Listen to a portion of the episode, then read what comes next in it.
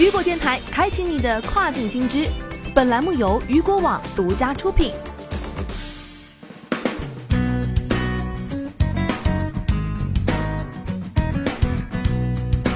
Hello，大家好，欢迎大家收听这个时段的跨境风云。那么接下来的时间将带您一起来了解到的是，印尼新规，电商平台卖家需获取政府营业执照。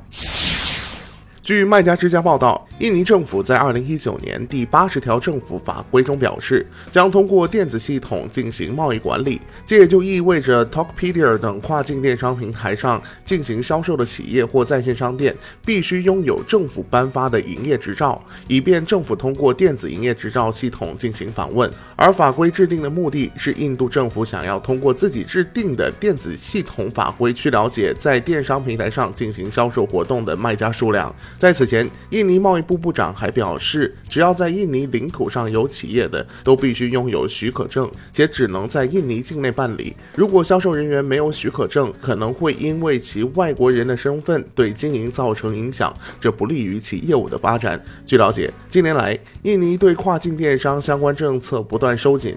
在此之前，其表示还将对软件、电子书等无形商品征收关税。去年下半年，政府也下调了每人每天进口免税额至七十五美元，以此稳定汇率，增加财政收入。此前，通过电子系统进行贸易管理，也是印尼政府对电商政策的不断完善。预计今后其会继续采取倾斜政策，为中小电商企业提供支持，并为实体店提供与电商公平的竞争环境。